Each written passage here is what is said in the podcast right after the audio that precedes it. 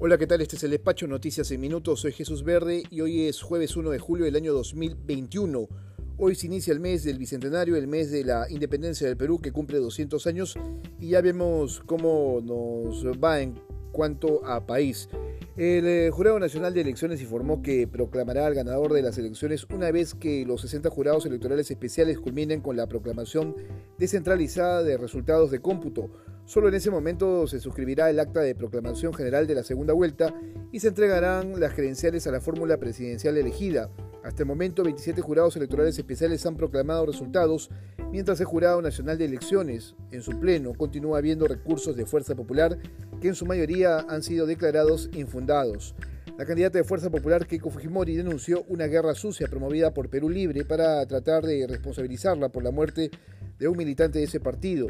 Se dijo en un primer momento que fue asesinado por militantes del grupo radical fujimorista llamado La Resistencia y luego las autoridades confirmaron que falleció a causa de una enfermedad. En temas o el tema aún sigue en investigación por parte del Ministerio Público.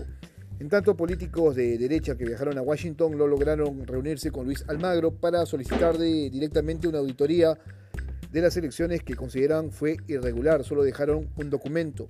La candidata a vicepresidenta de Perú Libre y en el otro extremo, Dina Boluarte, dejó en claro que no se casarán con la corrupción al ser preguntada por la presencia de Vladimir Cerrón.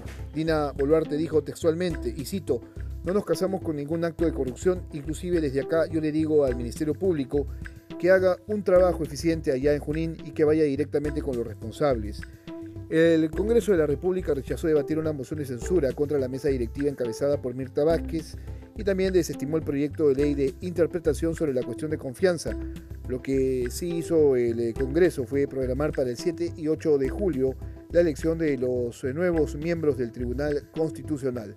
Finalmente, el Ministerio de Salud dijo que la variante Delta será la de mayor presencia en el país y que el cerco epidemiológico en Arequipa terminará este lunes 5 de julio. Este es el despacho, Noticias en Minutos.